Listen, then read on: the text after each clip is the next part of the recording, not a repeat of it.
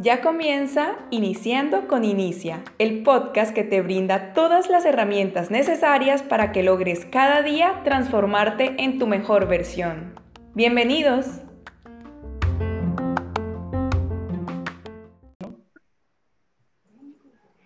Muy buenas noches, sean todos y todos bienvenidos. En el día de hoy estaremos viendo el capítulo El principio del intercambio del libro Cómo ganarse a la gente de John Maxwell. En el día de hoy estaremos escuchando este maravilloso tema de la mano de Celidet directamente de Colombia, que viene a ilustrarnos con su manera de pensar y cómo ella pudo interpretar esta parte del libro. Así que sin más, la dejo con Celidet directamente de Colombia. Muchas gracias, muy buenas noches. Como lo dice Fraile, vamos a hablar sobre el principio del intercambio. Este principio nos dice, en lugar de poner a otros en nuestro lugar, debemos ponernos nosotros en el lugar de ellos. Y la pregunta para responder en este principio es, ¿trato de ver las cosas desde el punto de vista del otro? Bueno, el autor empieza este principio contándonos que en 1996 él fundó una organización sin fines de lucro que llamó EQUIP y que es uh, una organización pues eh, enfocada en enseñar liderazgo a líderes cristianos eh, en, todo, en todo el mundo, para que lleven el mensaje a todo el mundo. Con esa organización, pues eh, para cumplir su misión y, visión fue, entre otros lugares, a Filipinas, que fue uno de los lugares que él nos cuenta donde tuvo más acogida, tuvieron más acogida sus ideas. Él fue a Filipinas y enseñó allá a diferentes líderes y pastores cristianos eh, de forma como particular, pero en Filipinas le sucedió lo que a él ya le había sucedido en Estados Unidos y en algunos países de África, y es que sus libros trascendieron eh, el área de lo cristiano y fue para temas también de finanzas y de empresas. Entonces, em, allá en Filipinas lo que sí le sorprendió fue que el gobierno de Filipinas se interesó mucho en lo que le enseñaba sobre liderazgo y el gobierno de allá le dio un ejemplar de su libro Las 21 leyes irrefutables del liderazgo a cada alcalde y miembro del Consejo Municipal en todas las jurisdicciones de ese país. También tuvo la oportunidad John Maxwell de reunirse con la presidenta de Filipinas en el año 2003 y conversó con ella y pudo percibirla a ella como una líder que realmente quiere añadir valor a los demás. Él le comentó a ella también, pues que él había notado en sus diferentes viajes que la mayoría de los líderes, sobre todo en los países en vías de desarrollo, normalmente lo que pretenden es, añadirse valor a sí mismos y que se aprovechan de sus gobernados o de las personas sobre las que tienen esa influencia o posición de poder. Bueno, nos dice el autor acá que la cuestión ah, nos, habla, nos habla del poder de la, de la perspectiva y nos dice que el éxito siempre viene acompañado de opciones y que lo que revela nuestro carácter es la forma en cómo nosotros usamos esas opciones.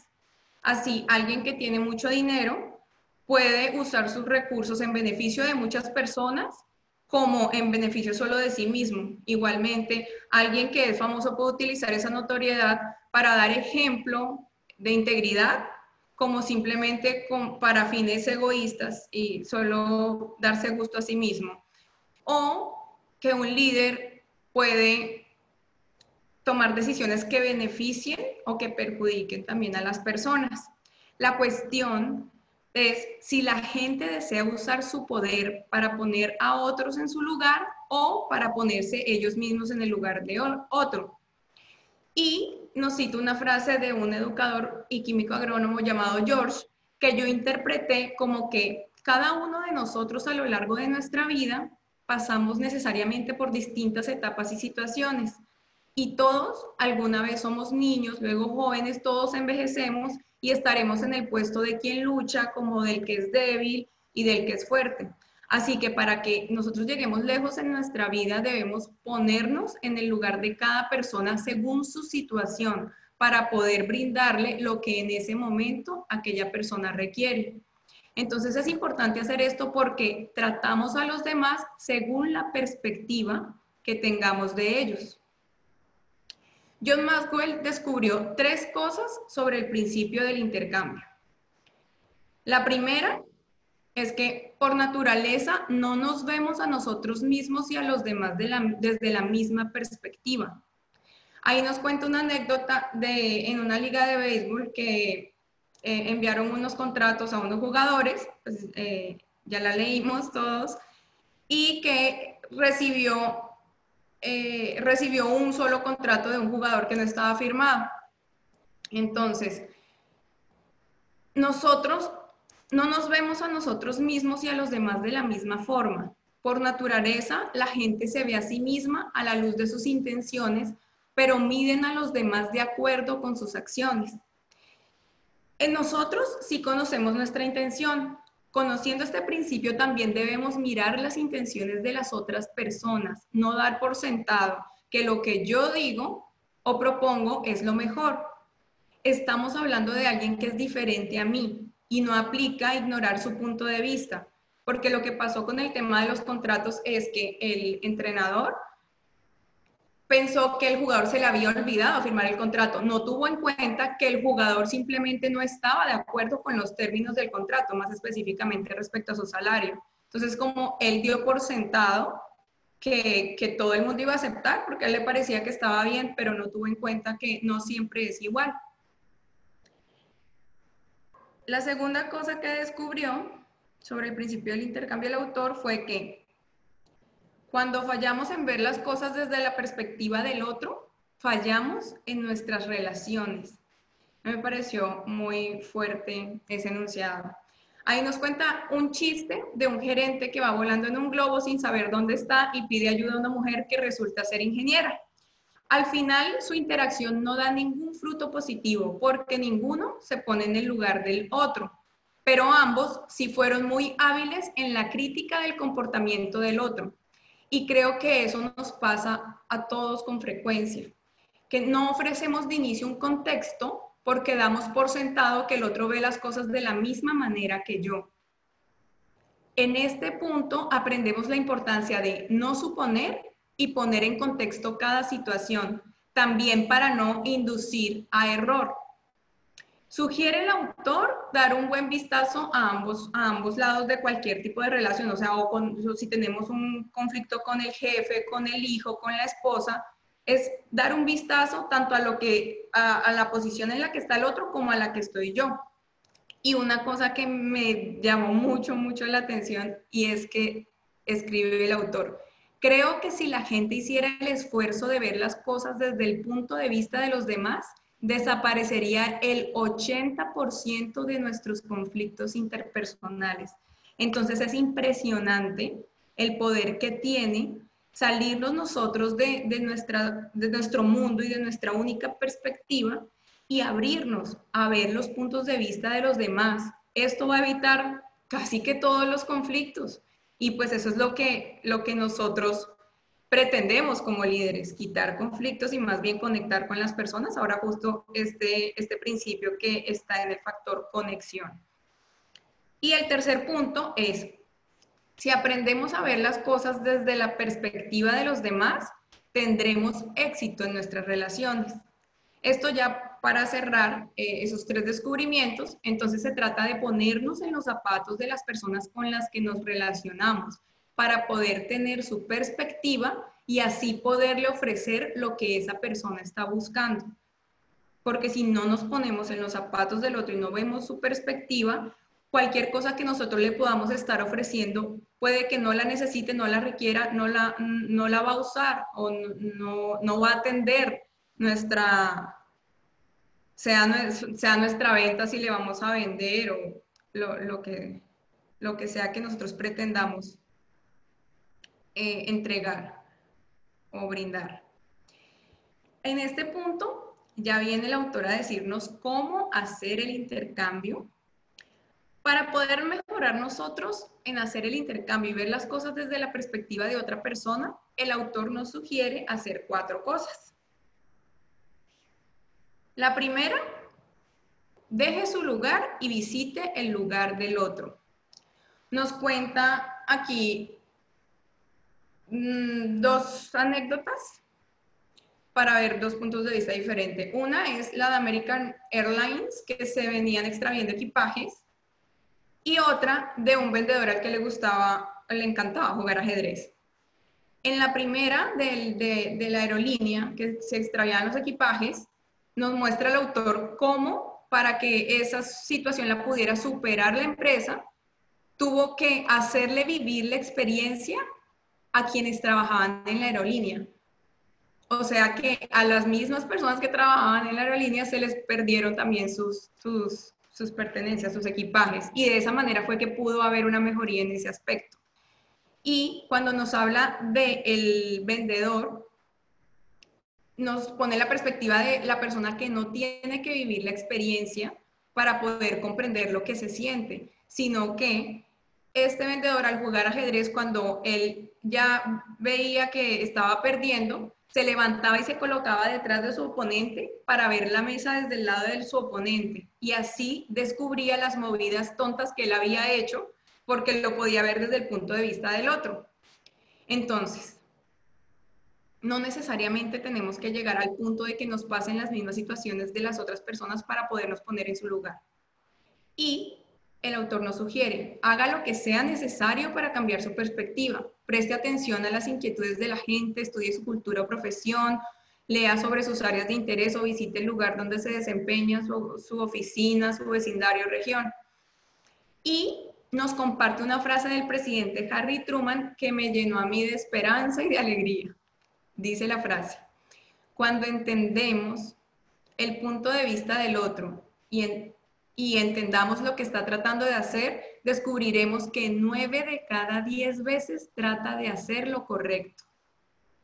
Y cuando solo nos vemos a nosotros mismos y estamos en esa posición de creer tener siempre la razón, siempre vamos a estar en conflicto, porque cuando nosotros estamos en esa posición de que siempre tenemos la razón, eso deriva en que los demás o los que no piensen igual están equivocados y eso nos hace hacer juicios y los juicios realmente dividen. Así no estamos añadiendo, así no estamos realmente generando conexión ni, ni estamos generando una buena interacción. Entonces se trata de no estar parados en que siempre tenemos la razón.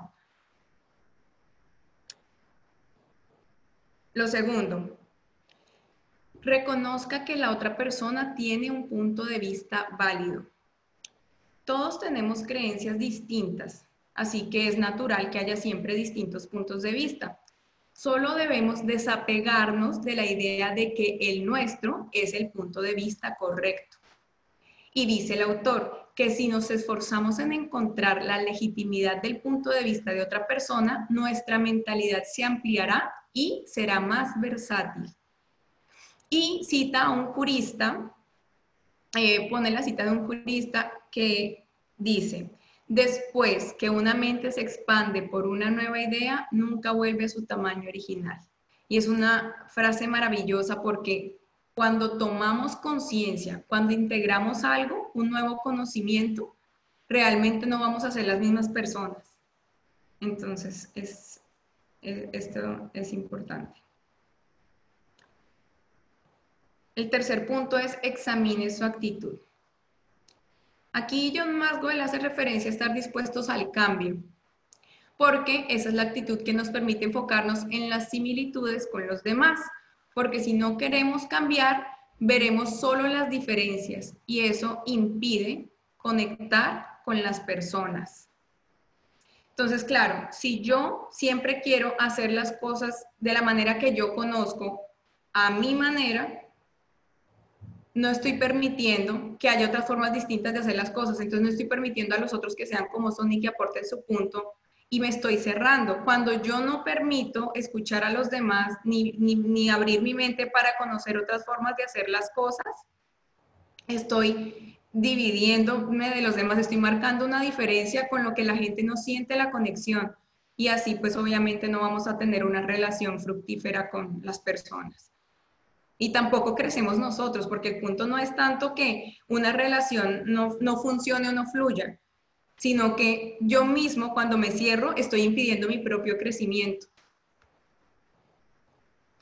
Y el cuarto y último punto es pregunte al otro qué haría en su lugar.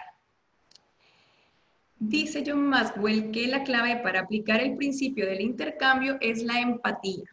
Si procuramos identificarnos con el punto de vista de los demás, será mucho más fácil conectarnos con ellos porque sabrán que realmente estamos interesados en ellos.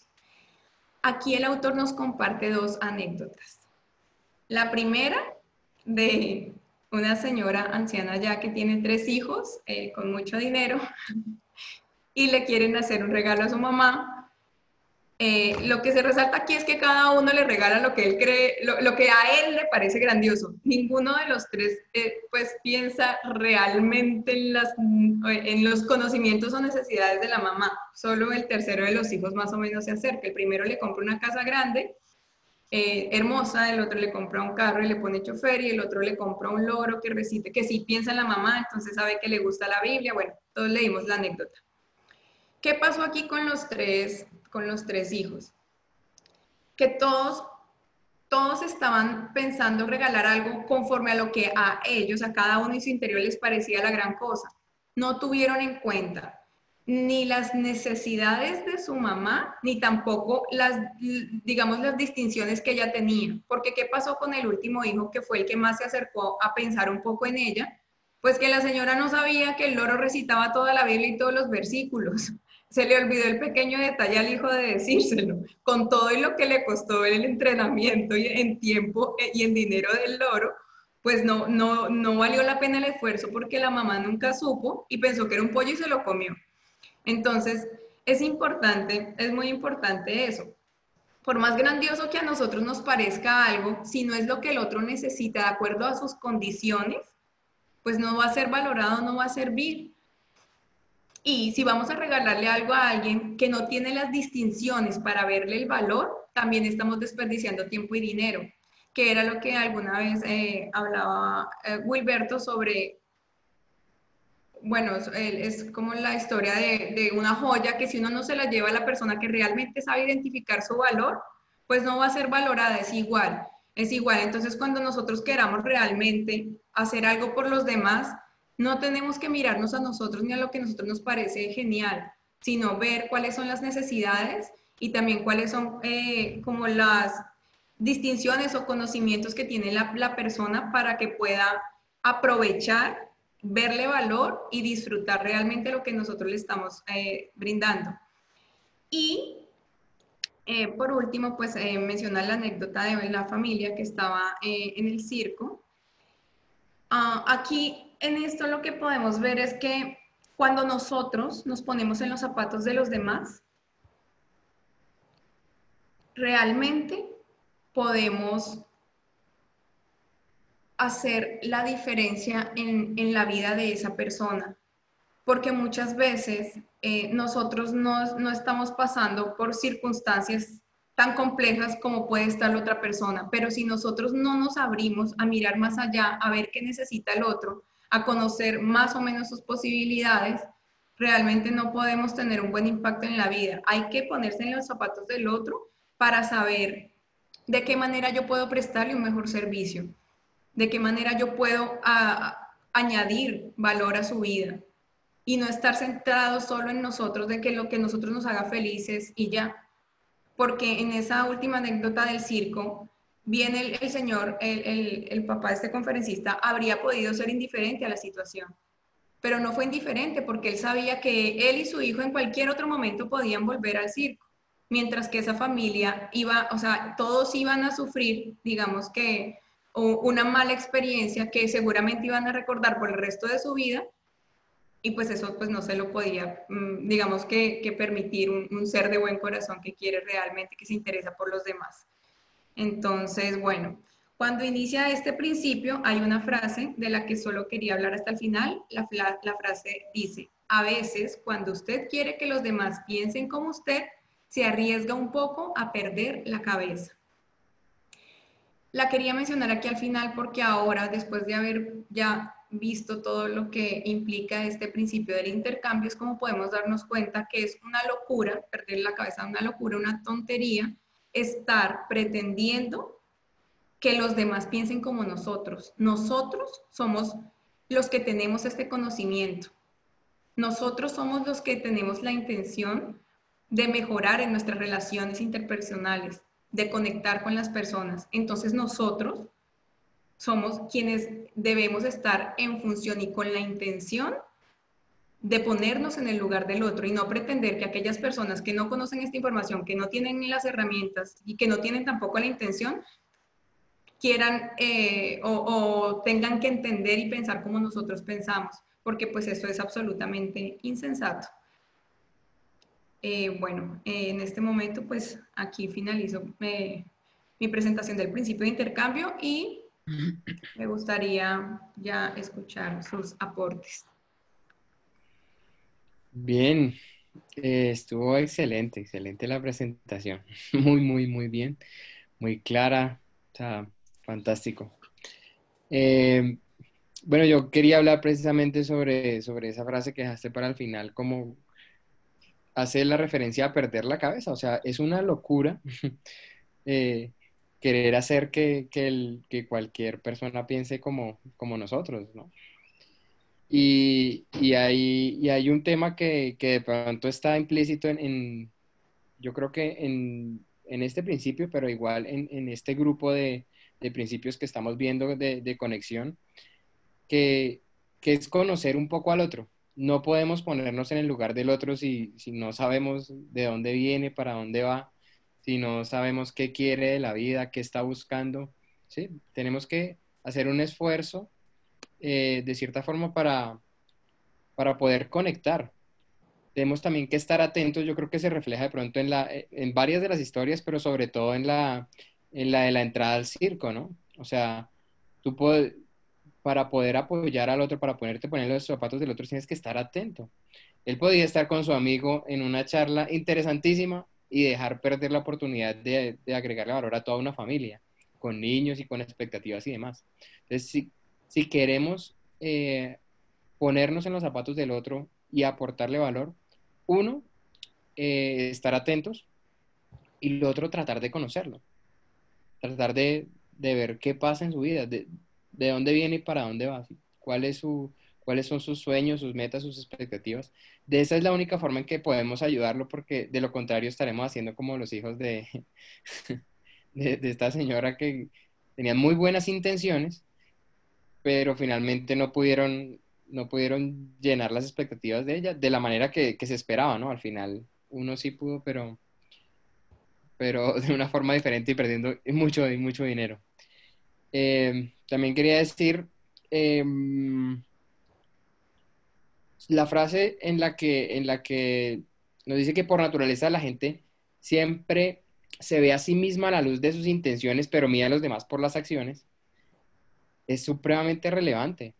O sea, ¿cómo es que no, muchas veces queremos ser justos en, nuestra, en nuestra vida, ¿no? Con todo. Y, terminamos siendo injustos por naturaleza, ¿no? Porque naturalmente medimos a unos con, un, con una vara y a, y a otros con otra vara, o sea, eh, no, no, parecería como muy sensato. Entonces, pues es, un, es, un, es un ejemplo claro de, de, la importancia de ponerse en el lugar del otro no, no se puede ser justo si no, si no estamos midiendo con, la misma, con la misma medida a todas las personas con las que interactuamos. Sería mi aporte. Eh, muy bien, Daniel, muy bien. Eh, de hecho, eh, prácticamente dijiste varias cosas de las que quería aportar. Lo primero es que hemos hablado sobre el hecho de ponernos en el zapato de los demás. Escuché una vez que alguien había dicho, a veces tú no te puedes poner los zapatos de los demás porque las personas no tienen zapatos. O hay algunas de ellas que no tienen zapatos. O sea, eh, cuando decimos que esa persona quizá tiene zapatos es porque tiene la manera de cómo calzarse. Y hay otros que quizá, quizás están caminando el mismo camino que tú. La diferencia es que tú estás eh, caminando cómodo y esa persona lo está caminando pues sin ninguna protección de su propio cuerpo. Y esta parte de la justicia e injusticia me acordaba hoy que mi esposa me estaba diciendo eh, como que con ella eh, hicieron una injusticia. Y yo le digo, defíneme la palabra justicia. Y es que la palabra justicia es declarar algo a tu favor. Cuando tú dices, a mí me hicieron justicia, tú estás diciendo, a mí me declararon algo a favor mío, o sea, declararon algo a favor mío. Entonces, ¿qué pasa con esto? Pasa que inmediatamente si decimos que en el trabajo hay dos personas, yo soy el líder del equipo, que de hecho se me presentó el otro día en el trabajo, y hubo una de esas personas que me dijo, aquí hay una injusticia, ¿por qué? Porque hay una persona que está de vacaciones y yo estoy aquí, a mí me tienen una silla incómoda. Sin embargo, el que viene va a venir a una silla cómoda. Le dije yo, ¿tú quieres justicia? Y me dijo, sí. Yo le dije, ¿acaso no sería injusticia yo ponerte a ti en la silla incómoda y que esa persona, a, eh, a ti en la silla cómoda y que esa persona venga a la silla incómoda? O sea, no hay una manera equitativa de yo poder resolverle a las dos personas sin que una persona eh, se sienta mal, porque hay una injusticia ahí per se. ¿Qué sucede con esto? Que en este caso yo lo puedo trasladar a nuestra vida y decir que la injusticia se cometa conmigo y que esa persona se sienta cómoda. O sea, al fin y al cabo, yo quiero que tú como persona te puedas sentar en la silla bien y acomodarte. Porque entiendo que si tú has caminado descalzo porque no tienes zapatos y yo no me puedo poner los zapatos tuyos, porque quizás mi pie no soporta caminar por los caminos que tú has caminado, pero si hay manera de cómo yo hacerte justicia.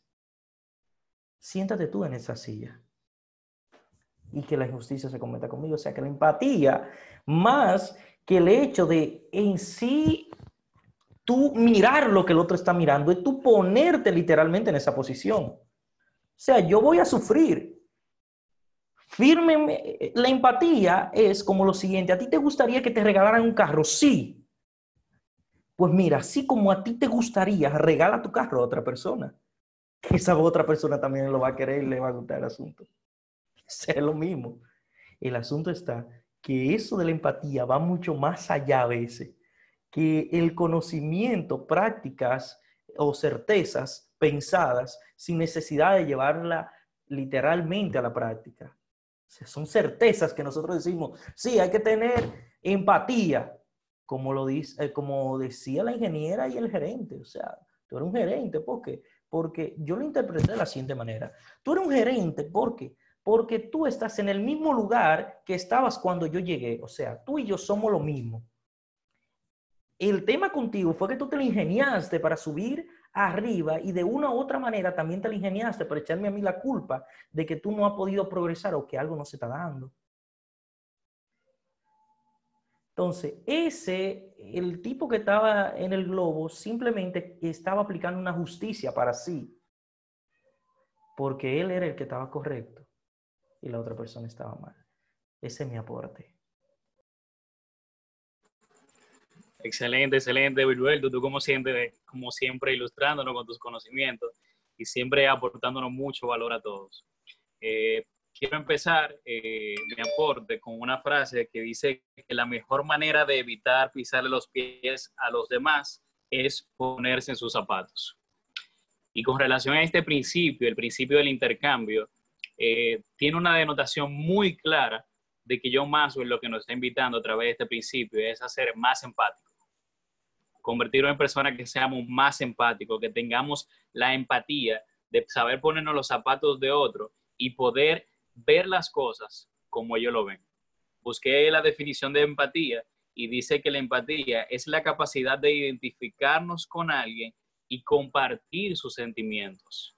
O sea, va más allá de tú ponerse sus zapatos y ver lo que ellos va, lo que ellos ven.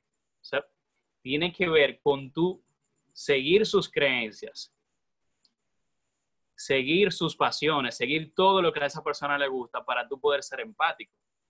Hoy escuché una historia, justamente, una conferencia de TECTAL, de un niño que era tremendo, y de repente el niño comenzó a cambiar. Y su maestra lo juzgaba, lo, llevaba a la, a la dirección, agarrado por la orejita y todo, lo maltrataba. Es una historia real.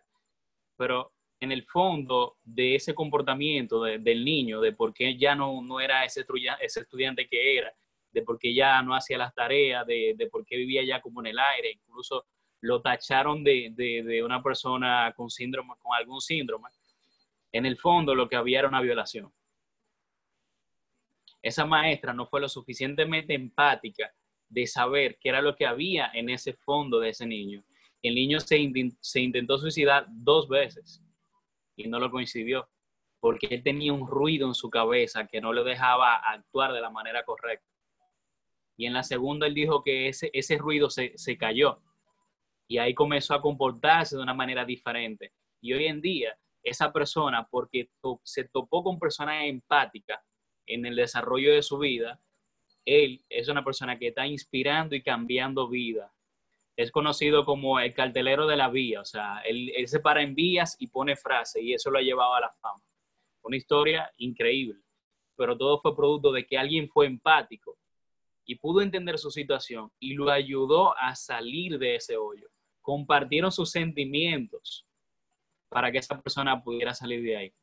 Y si algo que nos invita desde el principio es a eso, sea, vivir una vida empática. Miren el caso de la señora que, que no le interesó ninguno de los regalos, que le, dieron sus hijos, casa lujosa, y ella lo que dijo, está muy bonita la casa, pero yo solamente necesito un cuarto y me toma mucho trabajo tener que limpiar una casa tan grande. El auto dijo que ni siquiera le caía bien el chofer. Y el pobre loro, después que había invertido tanto dinero en su educación, se lo comió como un pollo frito.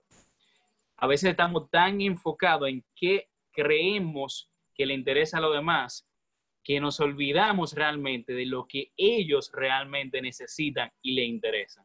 Y por eso es que dice que la empatía es compartir un sentimiento, sentarte en su, en su ponerte en sus zapatos y ver las cosas de, desde el punto de vista como ellos lo ven, como el jugador de ajedrez, que cuando en algún momento de la jugada se para de su silla y se sienta del otro lado para poder ver el panorama completo, para poder tener una perspectiva general de las cosas y poder ser una persona empático y que pueda tener conexiones genuinas con la persona. Hasta aquí me aporto.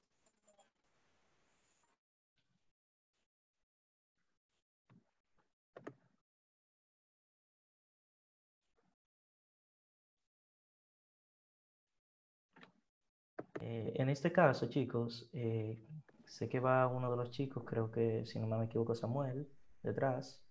Eh, yo quiero agregarle algo a eso que dice Franly sobre ese niño que, que fue violado. Yo en un momento de mi vida pasé una depresión muy grande y me recordé ahora de la historia que nos hizo Celidet sobre que, que eh, si uno no apoya a, a, la que friega los platos, en un momento determinado va a creer que mi paraíso es bueno. Y, y conforme a lo que decía Franly, me, me recordé que una vez yo, por varias veces también, yo por la depresión que pasé, eh, siendo un niño de 13, 14 años, yo me intenté quitar la vida varias veces. Y hubo una de esas veces que yo dije, óyeme, yo soy tan, eh, o sea, es como lo contrario, por no decir una palabra barrial dominicana, eh, lo contrario a valiente. Yo soy tan eso que ni la vida me puedo quitar sea, y intentarlo dos veces, intentarlo una vez es mucho, pero intentarla varias veces, eso es demasiado. Y aún ahí viene ese momento donde tú dices, oye, yo no soy bueno ni para quitarme la vida porque estoy vivo. Entonces uno, uno lo mira así y uno, yo eh, quizá lo tomo de esa manera porque gracias al Señor la historia culminó bien y está bien. O sea, no solamente la de ese muchacho, sino también la mía. Lamentablemente hay muchos otros que sí logran su objetivo.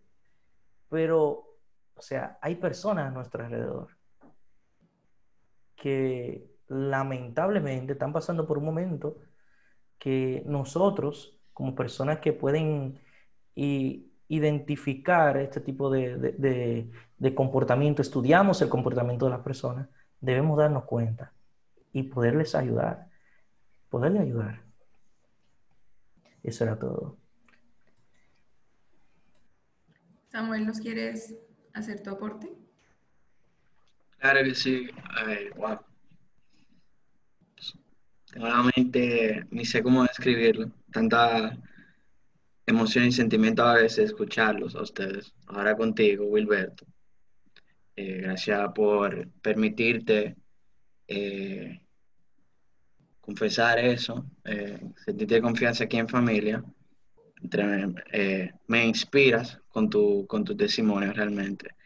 Y el aporte que tenía pensado iniciar a hacer, realmente, para no tomar mucho tiempo, tenía muchas cosas que quería aportar, pero para poder dar participación a otro. cada vez que alguien dice algo, me llega otra cosa y quiero, pero tengo que esperar mi turno.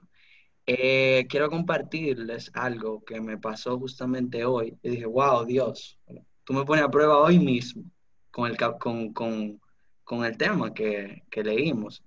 Y es algo que personalmente, inconscientemente, no me daba cuenta que he sido poco empático.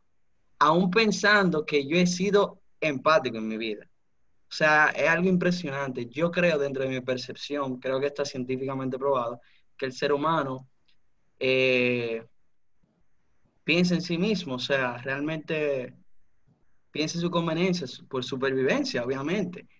Y creo que naturalmente sí nos cuesta ponernos en el lugar de otro, en algunas ocasiones.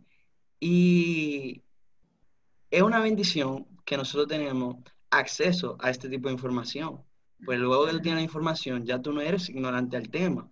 Porque yo sí creo fielmente, como dijo Eddie, que dice el autor, eh, de cada 10 personas, 9 personas hace la cosa con buena intención, o sea, cree que está haciendo lo correcto. Entonces yo no creo que nadie eh, no es empático por decisión propia, sino a veces por pura ignorancia. Yo te pongo un ejemplo es con los seres queridos. En mi caso, que he tenido que ser eh, líder de un equipo, a mí se me ha hecho más simple ponerme en el lugar de otros a veces cuando son personas que tengo poco tiempo conociendo, para darte un ejemplo. Pero a veces yo creo que el liderazgo es más difícil a veces cuando es con los seres queridos, porque son personas que tú tienes tiempo tratando y te tienen confianza. Y yo tuve una indiferencia con un ser querido. Eh, y tuvimos una indiferencia realmente, se molestó por algo que yo dije que para mí, de verdad, para mí, yo no dije nada malo. para mí fue una, una tontería, para mí fue algo normal. O sea, dentro de mi punto de vista, yo le di la, yo le di la solución. Yo le dije que iba a hacer algo, pero al final le dije, no, mejor así, pero el resultado final para mí era igual, pero era mi punto de vista. ¿Qué pasa? Luego de que la cosa está alterada, yo me, yo me calmo, digo, ok, Wilberto, me acordé de Wilberto y su esposa. En, hablando así, no vamos a llegar a nada. Y me acordé muchísimas cosas que cuando uno, eh, creo que en, en una de, las, de los Zoom pasados se habló de eso, y cuando uno está enfadado, mejor, es mejor no hablar, o creo que en el libro lo dijo me quedé callado, pasaron horas, dentro de esas horas yo me puse, yo hice el esfuerzo, un esfuerzo tremendo en tratar de ver, en, ser el jugador de ajedrez y ponerme al otro lado. Señores, pero fue un esfuerzo que yo hice, ¿verdad? Y yo te saqué muchísima hipótesis, ok, vamos a preguntar, como me enseña el libro. Y preguntando, preguntando. Y la persona todavía enfadada, mi naturaleza hubiera sido, o sea, en mi naturaleza, yo no hice nada malo, pero intencionalmente quise ponerme en el, zapato del otro y empecé a preguntar y preguntando y preguntando, la persona se dio a entender y explicó qué fue lo que le molestó. Y cuando ahí yo capté y me pude poner realmente en la posición de esa persona, y ahí entendí y me disculpé. O sea, dejé el ego al lado, ¿entiendes? Y Mm, e, e, eso me hizo sentir tan bien. Y porque no solamente la relación de, esa persona y yo estará mejor, sino que imagínate las personas que desafortunadamente murieron e inconscientemente, por falta de empatía, quizás nunca sabían en cuáles eran los sentimientos de sus seres queridos. No sé si me doy a entender. Que los seres queridos nunca lo expresaron tampoco. Y esa persona ni siquiera sabía quizá de situaciones de esa persona. Por eso mismo, por falta de empatía y siempre estar pensando en ella y en tener la razón. Yo creo que es una bendición tremenda. Y ese es el mensaje mío.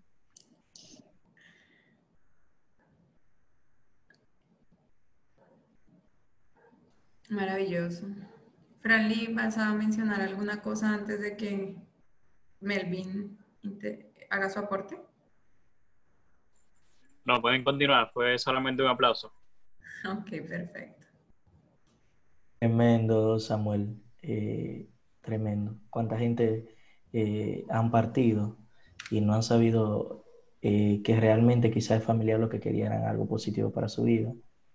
Y quizás se fueron con ira, temor, odio, y lo que querían solo era, solo era ayudarles.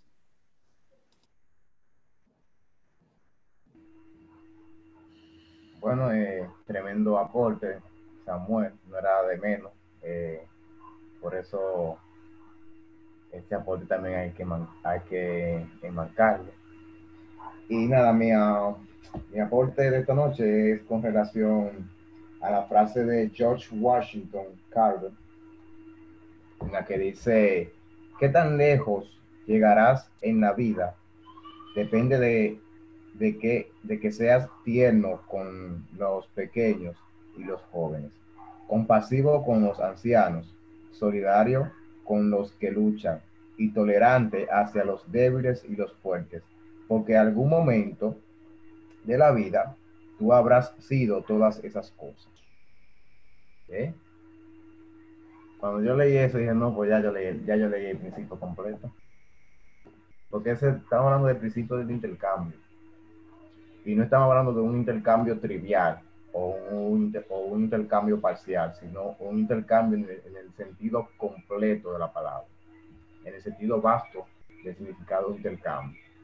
El principio del intercambio, John Maxwell, trata de darle a nosotros eh, esa luz que nos abre el entendimiento para comprender que debemos de intercambiarnos totalmente en mente, alma y espíritu al ámbito de la otra persona. No solamente ver, como, como hablábamos el tema pasado, la perspectiva. No solamente ver el plano desde mi, desde mi perspectiva, sino tratar de traspolar esa perspectiva que yo tengo propia de la vida, de, de las cosas, traspolarla a la perspectiva de los demás. ¿Cómo haría fulanito tal cosa? Cómo Perencejo puede, puede, puede realizar aquello que sea diferente a lo que yo hago. Porque muchas veces, como, no sabemos, ah, como sabemos hacer un oficio o tenemos la habilidad y la destreza para ciertas cosas, creemos que no las sabemos todas. Y no le damos participación a que la otra persona se exprese. Muchas veces no solamente no le damos la participación, sino que, que hasta lo pisoteamos. Y, y también este, eh, herimos los sentimientos de, de, aquellas gente que quizás están a nuestro alrededor para ayudarnos a, crecer, para mostrarnos, eh, qué sé yo, algo que, que falte en nuestra vida, porque nadie, nadie en el mundo está de más. Toda persona que nos rodea es, para aportar eh, un granito de formación en nuestra vida muchas veces, aunque, aunque esa persona sea negativa, podemos aprender algo positivo de esa persona. Por ejemplo, si estamos eh, al lado de, un atoso, podemos aprender a no, a no ser como esa persona. ¿Me están entendiendo? Todas las personas nos dejan una enseñanza.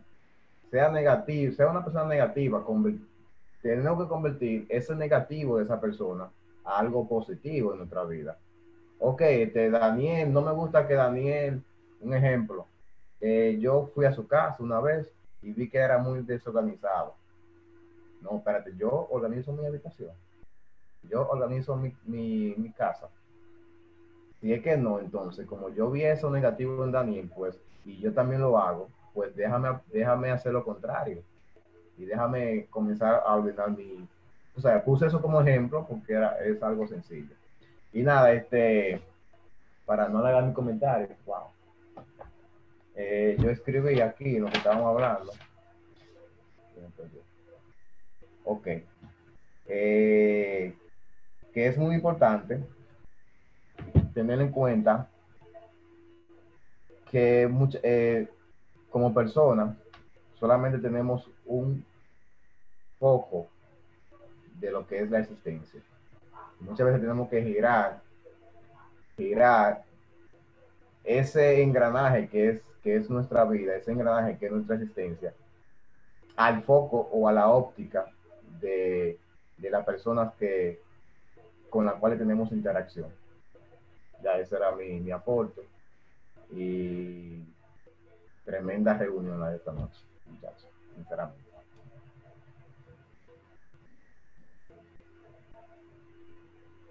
Y el líder Carlos Burges. Bien, perfecto.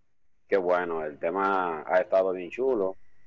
Ustedes, como siempre, eh, sus opiniones de manera grandiosa.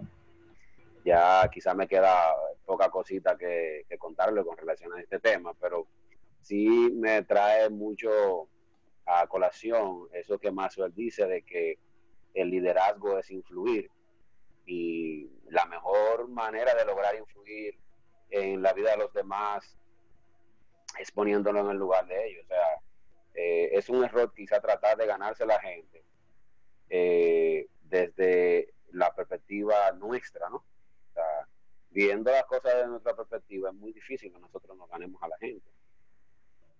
Y eso nos hace también a la vez que la otra persona vea que uno es humano, hace sentir humano también a nosotros mismos. Y, hace que la otra persona eh, sienta como una igualdad, porque cuando eh, es más difícil uno influir en las personas, cuando, cuando la otra persona ve a uno o mucho más bajita que uno o mucho más alto, o sea, como que no hay una dualidad entre, entre las partes. Y como líderes, eh, es, un, es un punto eh, muy importante, muy sensible, en el cual uno tiene que tener presente para, para trabajar nuestro liderazgo desde esa parte. Eh, a nivel gerencial es fundamental. Usted, si usted no es un, un, líder, un, un, gerente que, que se vea humano ante, ante su equipo, lamentablemente usted no va a tener, no va a lograr muchas cosas, porque siempre eh, no va a poder liderar de esa manera. Siempre no va a comprender a su equipo, a cualquier integrante de su equipo, no va a entender quizás algunas cosas por las que ellos puedan pasar y, no va a influenciar en ellos en ese sentido. Incluso en la parte de venta, también es un punto importante porque eh, eh, a veces muchos vendedores tradicionales lo que tienen en su mente es como vender, vender, vender y entienden que vender es que yo tengo, por ejemplo, este, este producto y desde, y desde que te veo, te abordo y te digo, mire, este producto yo lo estoy vendiendo, cuesta mil pesos, que sé yo cuánto, esto es baratísimo, y que sé yo qué, que lo otro. Y entienden que realmente eso es la venta. Y eso lo la ven, e, esa parte que le estoy mostrando, el producto es el 10% de un proceso de una venta. Quizá ya a lo mejor mucho más adelante de una, del final ya. Lo primero que usted tiene que tener es ganarse la confianza de la persona. Y de cómo ganarse la confianza es usted primero identificarse con esa persona y es poniendo en, el lugar de ellos. Inclusive, para eso es donde te puedo vender un producto que pueda generar fidelidad, que tú puedas ser fiel al producto que te estoy vendiendo. Porque si no, si no me pongo en tu lugar, no te voy a comprender y no te voy a vender el producto que realmente yo entiendo que tú realmente necesitas que no necesariamente tiene que ser el más caro, no necesariamente tiene que ser el que la empresa o, el que dentro de mi, de, mi empresa yo quiero más vender, porque de nada sirve uno venderle algo a una persona que al final no vaya a necesitar. Luego va a odiar tu marca y no va a querer saber de ella y no la va a recomendar tampoco. Entonces, eh, ese punto de uno ponerse en el lugar de los demás, que lo que tiene que ver el intercambio, eh, es muy importante que nosotros, eh, a nivel del liderazgo que nosotros debemos desarrollar, nosotros lo podamos poner en práctica. Porque incluso una, una de las cosas que yo tenía pendiente con ustedes es que yo he tratado de que todo lo que nosotros hablamos aquí, digamos, en relación a todos los temas que vemos, los libros que leemos, es que no solo se quede en teoría lo que nosotros hacemos, sino hacerlo en práctica. Ya hoy jueves tratamos, tratamos ese tema de, lo que tiene que ver con el intercambio y ya comprendemos todo eso. Ya mañana yo tengo que ponerlo en práctica, ¿no? Ya al momento de relacionarme con las otras personas, entonces, ya de ahora en adelante, yo me voy a poner todavía mucho más siempre en el lugar de la otra persona para, para compartir, para saber qué piensa, para ver cómo lo abordo, para ver cómo formamos una relación. Y, y eso es realmente, verdaderamente importante. Ojo, que, que el ponernos en el lugar de la otra persona no es que nosotros vamos a ser como la otra persona, porque ahí, eso es como algo un poquito que se puede confundir. No es que vamos a ser igual que la otra persona, es que yo me voy a poner en el lugar de la otra persona para comprender. Bien.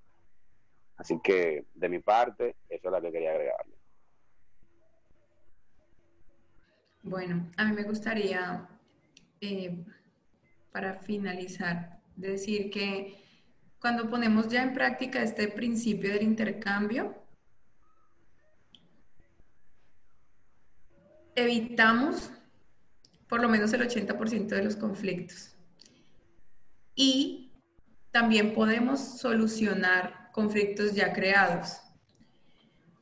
Hay una historia que me contó una compañera respecto a dos hermanitas que estaban peleando por una naranja.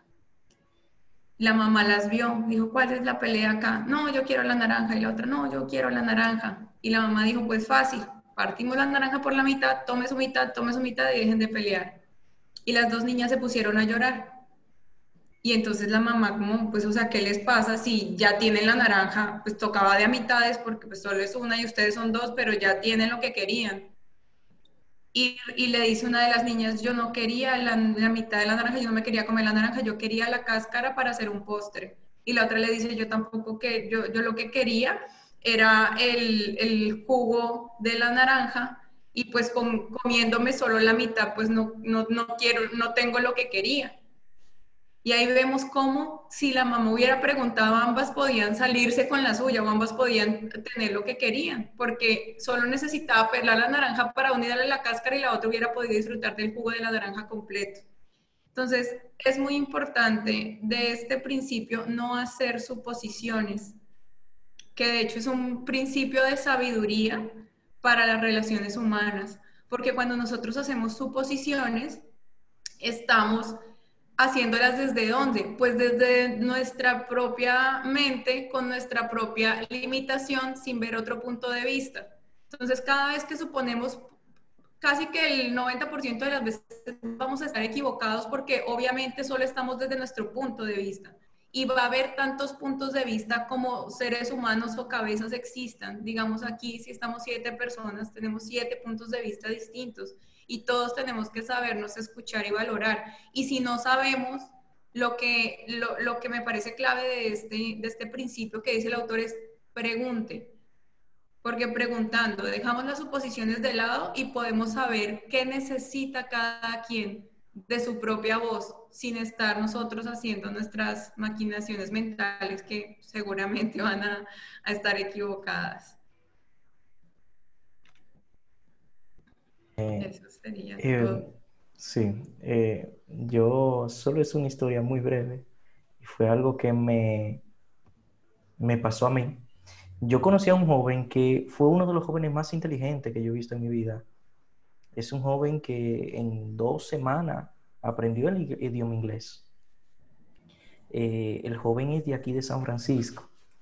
Y posiblemente quizá Melvin se ha topado con él eh, quizás Carlos, quizás Franly, por el hecho de que él ha saltado de, iglesia en iglesia.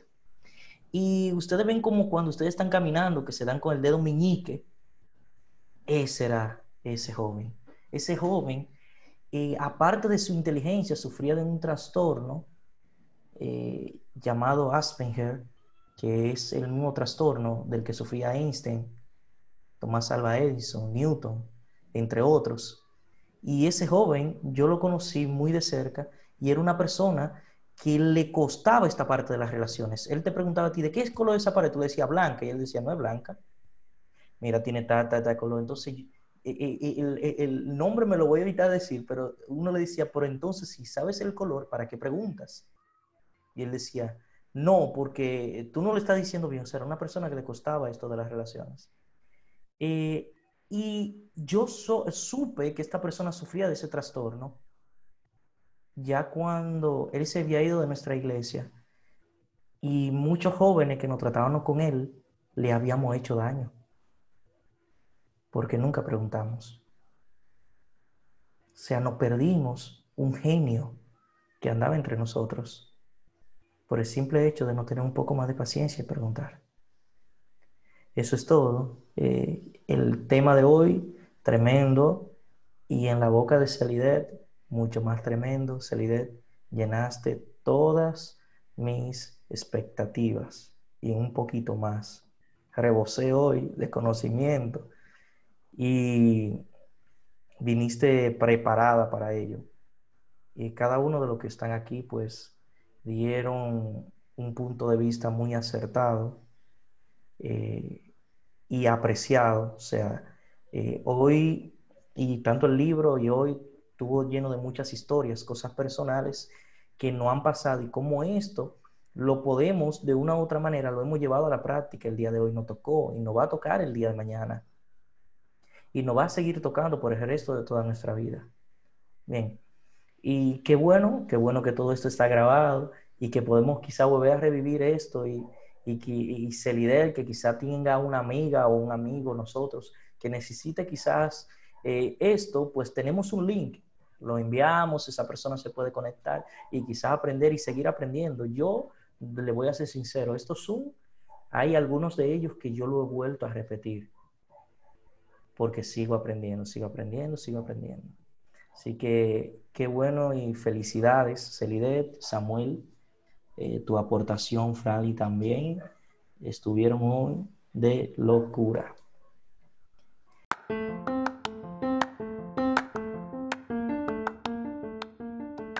Hasta aquí, iniciando con Inicia.